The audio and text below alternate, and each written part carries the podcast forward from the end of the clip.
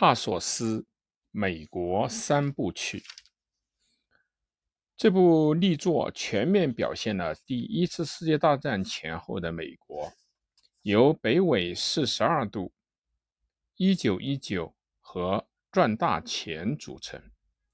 书中描述了十二个不同人物的故事，他们和另外的某一个故事中的人物保持联系。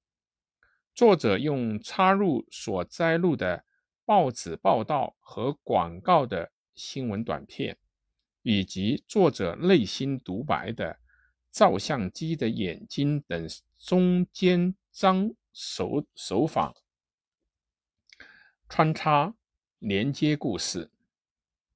第一部北纬四十二度描写美国在参加第一次世界大战前的生活情景。比如，十七岁丧父的菲尼·麦克阿里，由于工作的黄色书店不付给薪水而辞职，到处流浪。他和马吉结了婚，成了三个孩子的父亲。不久又离了婚，投身于工人革命运动。到了墨西哥，他坠入情网，并与情人同居。但不久又孤身回到了美国。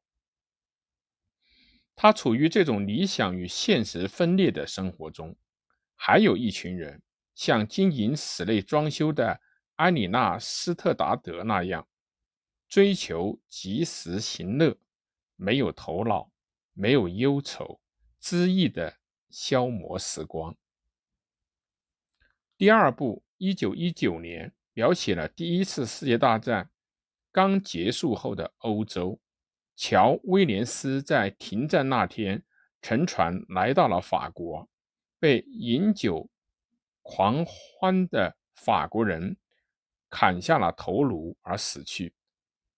伊布林·巴金斯和埃里娜一起开始干室内装修的工作，到巴黎进行红十字的宣传，同时又沉溺于社交。和交男朋友，因不满于婚后生活旋即而自杀。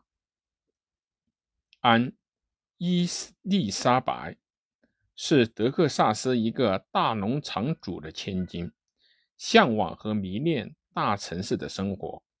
因为思念，她到欧洲从事宗教活动，与一个男人有了身孕，最后死于飞机上。第三部赚大钱是以第一次世界大战后日益资本主义化的美国为背景的。查理·安徒生向往社会主义，在战后想兴办飞机制造厂，但未能成功，把工厂转让给了大企业。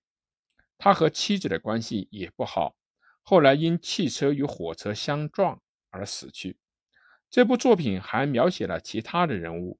如与有妇之夫同居后做了演员的马格·道林克，与工人领袖同居的玛丽·弗兰奇，恶行多端却又在社会上取得成功的理查德·萨贝奇等等。这部作品被称为迷惘时代迷惘的作品。除此之外，帕索斯还有三个士兵、曼哈顿中转站等作品。